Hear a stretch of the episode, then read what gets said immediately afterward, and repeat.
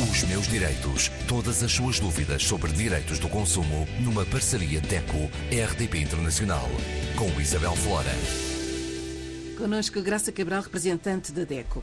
Graça, com o conflito atual, na DECO já se aperceberam do impacto do aumento do custo de vida, ou seja, o aumento dos preços dos produtos no dia a dia para os consumidores? Já, já nos apercebemos do aumento do custo de vida, do aumento dos preços, do a gasolina. Do, do crédito, da gasolina, exatamente, dos combustíveis. Já nos apercebemos que a situação que atualmente se atravessa tem um impacto muito grande na vida dos portugueses.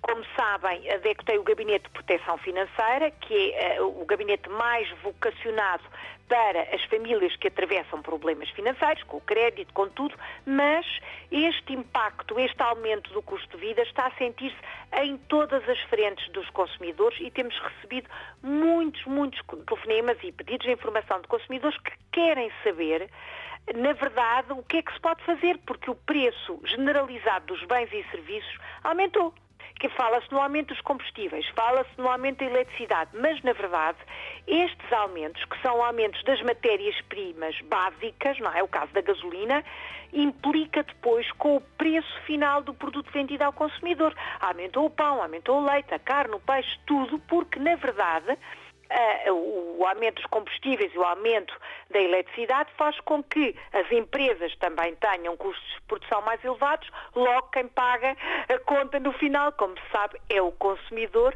que tem, uh, na verdade, o preço final de todos os produtos e serviços muito mais altos. E o que é que a DECO aconselha nestes casos? Em primeiro lugar, aconselhamos os consumidores e as famílias a tentar perceber quais são as suas despesas, não só as de grande peso, crédito à habitação, serviços públicos essenciais, alimentação, mas para além destes grandes pesos no orçamento, é importante que se perceba quanto é que se gasta nas coisas mais pequenas. Porque, na verdade, o aumento dos preços subiu, é? ou melhor, os preços subiram, lá está, o aumento reflete-se nas despesas, mas não se reflete nos rendimentos. Ninguém teve um aumento especial dos rendimentos. Por isso temos que perceber onde é que vai, para onde é que vai o dinheiro. É a importância de fazer o tal orçamento familiar que falamos muitas vezes, perceber todas as despesas, os cafés diários, o passo social, além da despesa da gasolina e das portagens, os estacionamentos, as despesas com a farmácia, os extras, que são, por exemplo, o seguro automóvel, o seguro de, sei lá, de, de, de vida, de saúde, este tipo de despesa que não é tão regular como a renda mensal ou como o crédito à habitação para a casa mensal, como a água, a luz, o gás, para além destas que despesas é que a família tem e fazer a conta. Quanto é que, quanto é que ganha, quanto é que gasta e tentar então adotar novos, novos hábitos de consumo. O segredo é perceber onde é que pode ir tirar o excesso. E é dificílimo tirar excesso no momento que atravessamos.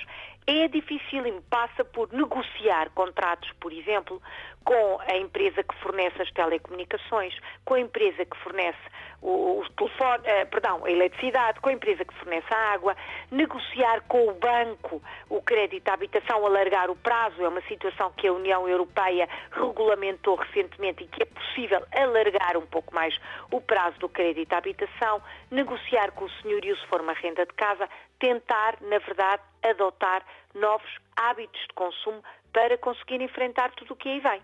No fundo, temos que mudar o nosso comportamento em relação às nossas finanças e repensar todos os nossos gastos. Na prática, ter comportamentos mais eficientes. Aqui é que está a questão fundamental. Precisamos de pistas para ser mais eficiente no gasto, para conseguir poupar meia dúzia de cêntimos. Estamos a falar neste, neste momento de meia dúzia de euros no final do mês, digamos assim, mas que vão ser fundamentais. E no momento atual que atravessamos, começar por poupar eletricidade talvez seja a situação mais premente. O aumento da eletricidade aconteceu no princípio deste ano, vai acontecer outra vez em maio, já é público, é a altura de mudar uh, o que fazemos. São as tais dicas, as tais pistas que a Isabel costuma perguntar, que pistas é que podemos dar a quem nos ouve. Por exemplo, está na altura de mudar as lâmpadas, escolha lâmpadas LED são muito mais economizadoras. Podem ser mais caras ao início, mas o que vai poupar vai compensar. Depois, nada de utilizar os comandos à distância para desligar os aparelhos. Televisor, aparelhagem, a box, tudo isto tem que ser desligado no equipamento. Porque ficar em stand-by, ou seja, desligar com o comando à distância, implica um gasto, aquilo que se chama um gasto fantasma. Está sempre a pingar.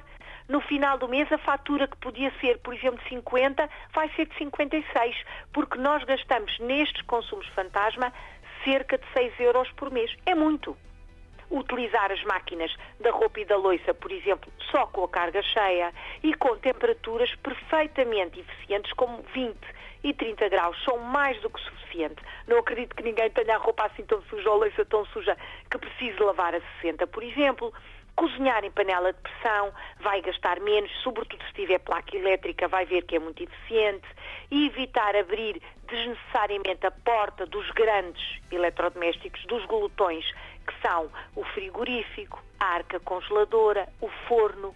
E muitas vezes, quando estamos na cozinha, que é o espaço onde mais se gasta eletricidade na rotina diária, o que é que fazemos? Abrimos o forno para ver se já está, abrimos a porta do frigorífico para tirar agora o leite, cinco minutos depois para tirar os ovos, enfim, mudar esta rotina sem perder conforto e ter, na verdade, um consumo mais poupado para nós e para o ambiente, volta, enfim, àquilo que costumamos dizer. Finalmente, último conselho válido a todos aqueles que nos ouvem, inclusivamente aos que estão lá fora a trabalhar, a estudar, mas que podem à distância, através da internet, entrar no site da empresa que fornece a eletricidade, e neste momento em Portugal há várias, e fazer uma simulação dos gastos que têm. Perceber se o tarifário simples, que é aquele que não, que não tem horas especiais, digamos assim, é tudo horas de vazio, se é adequado àquela família, àquele gasto. Ou perceber se, por exemplo, escolher a tarifa biohorária sai mais barato ou a tarifa triorária sai mais barato. É possível, gratuitamente, nos simuladores de todas as empresas de eletricidade, na DECO, em faturaamiga.pt, no nosso site também pode fazer essa simulação, ou na ERSE, que é a entidade reguladora dos serviços de energia. Faça a simulação, apague a luz quando sai da divisão da sua casa, não desligue no comando e tente efetivamente pensar duas vezes antes de gastar eletricidade desnecessariamente. Vai ver que a conta vai diminuir. São, São coisas... algumas ideias, algumas pistas, mas que podem ajudar as famílias a poupar um pouco. Coisas tão simples do nosso dia a dia que, por vezes, eh, não ligamos, mas que nos podem ajudar exatamente passa despercebido, até porque temos, criámos uma certa liberdade no uso dos serviços públicos, nomeadamente a eletricidade, mas temos que dar dois passos atrás, porque uh, o que se está a passar no momento é muito grave e vamos sofrer muito, durante muito tempo as consequências desta crise energética. Os meus direitos. Para a semana, Graça. Para a semana temos o nosso amigo IRS. Estamos na altura de falar dele. Até para a semana. Até para a semana. Os meus direitos. Todas as suas dúvidas sobre direitos do consumo numa parceria DECO-RDP Internacional. Com Isabel Flora.